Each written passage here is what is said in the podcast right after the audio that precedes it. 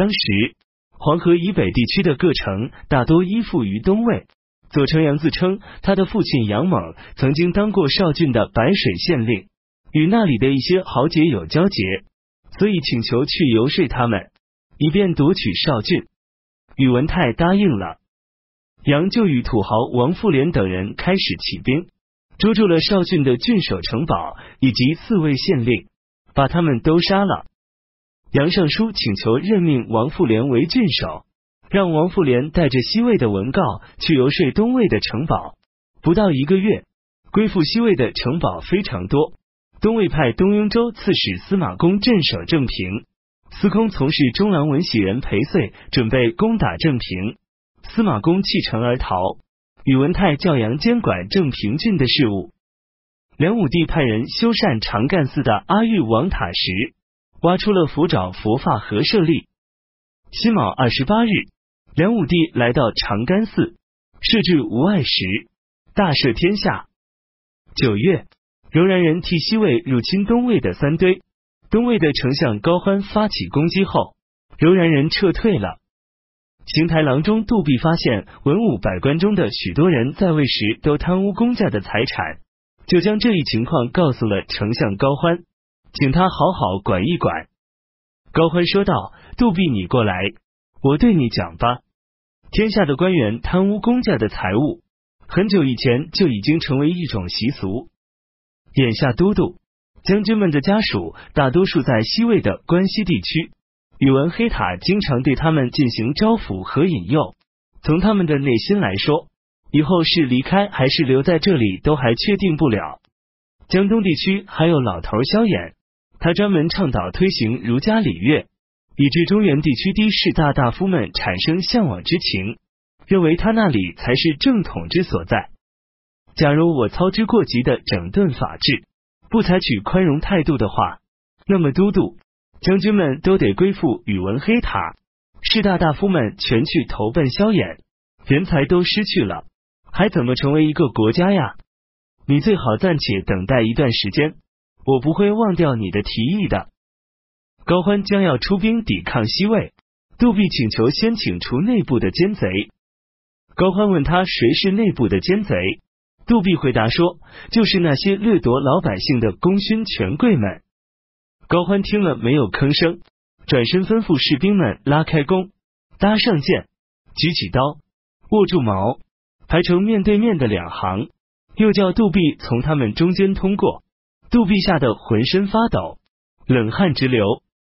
高欢这才慢慢的告诉他，箭虽然安在弓上，但还没有发射；刀虽然举起，但还没攻击；矛虽然握在手里，但还没有刺出，你就已经吓得失魂落魄、胆战心惊。而那些立下战功的人，身体要和刀锋和箭头打交道，真是百死一生。他们中间有的人确实贪婪卑鄙，使用他们所取的是大处。怎么可以像要求普通人那样要求他们呢？杜弼连忙向高欢叩头谢罪。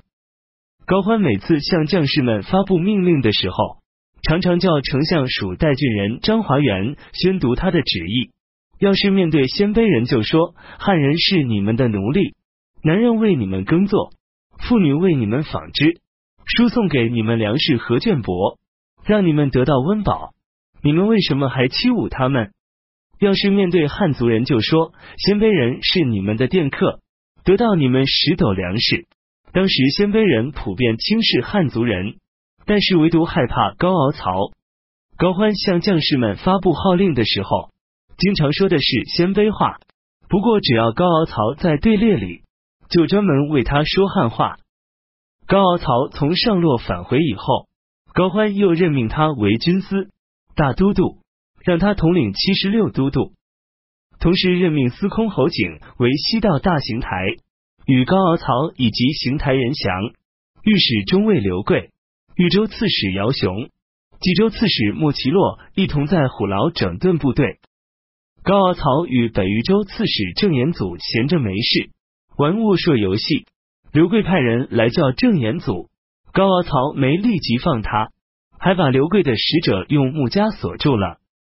使者说道：“用木枷锁上我容易，当您想要给我开枷时就难了。”听到这话，高敖曹就拔出刀来，顺着木枷砍断了使者的脖子，然后说道：“这又有什么难的？”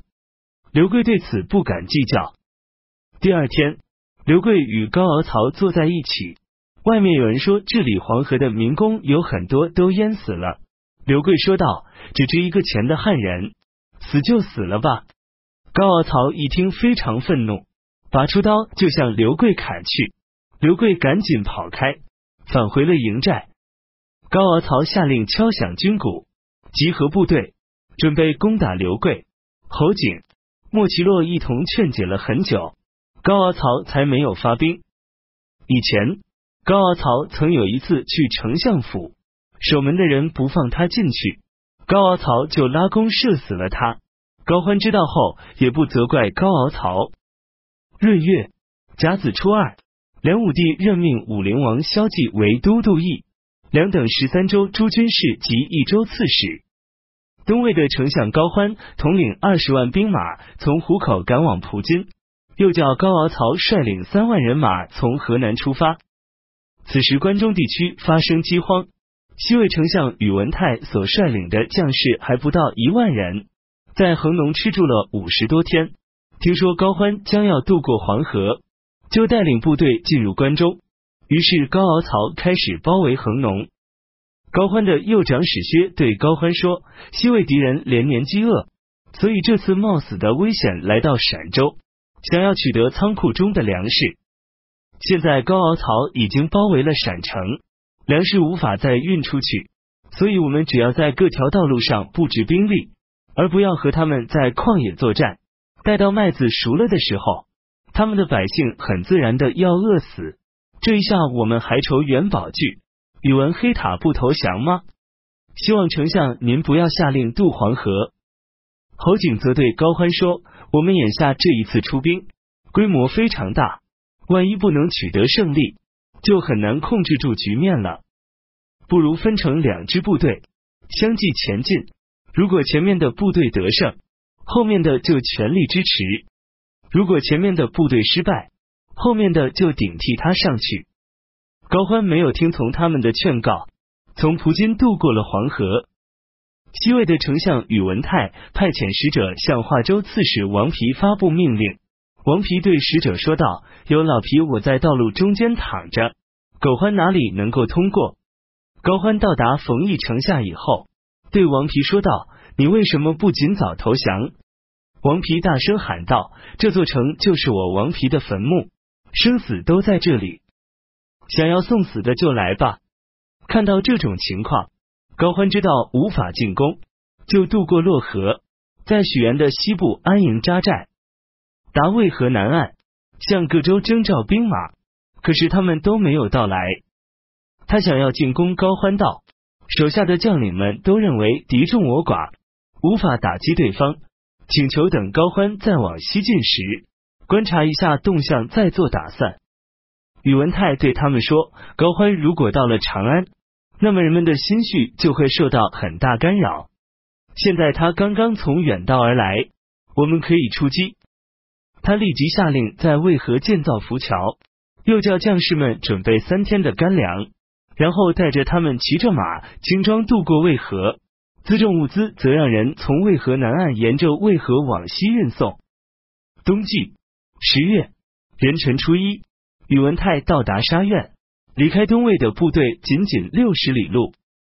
各位将领都感到恐惧，唯独宇文深表示祝贺。宇文泰问为什么要祝贺，宇文深回答说：高欢镇守安抚河北一带，很得人心。假如他凭借这一点守卫原有的疆土。倒还不容易算计他，但是眼下他率领一支孤军渡过黄河，深入我方，这并不是许多人所愿意的。唯独高欢一人对失去窦太一事觉得耻辱，不接受劝告，坚持要来。这就是所谓的愤怒之师，只要一次交战即可擒拿。这道理明明白白，为什么不祝贺呢？希望丞相您能够授予我一个符节。让我作为使者去掉王皮的部队，要他们在高欢逃跑的路上拦截，不叫一个东魏的人漏网。听完宇文深的话，宇文泰派虚昌县公达西武去侦察高欢的军队。达西武带领三名骑兵，都穿上跟高欢的将士一样的衣服。傍晚，他们在距离敌营几百步的地方下了马，偷偷听到了对方的军中口令，然后就上马穿越军营，好像是夜间执行警戒任务的。发现有不守军规的士兵，往往上去抽打一顿。通过这种方式详细了解了敌情之后，返回了。高欢听到了宇文泰已经来临的消息，癸巳初二，指挥兵马准备与宇文泰交战。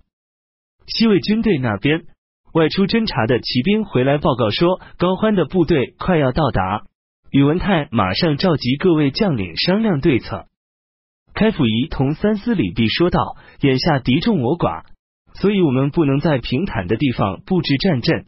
此处以东十里地有一个叫魏曲的地方，可以先占据那里，等待高欢的人马。”宇文泰根据李毕的意见。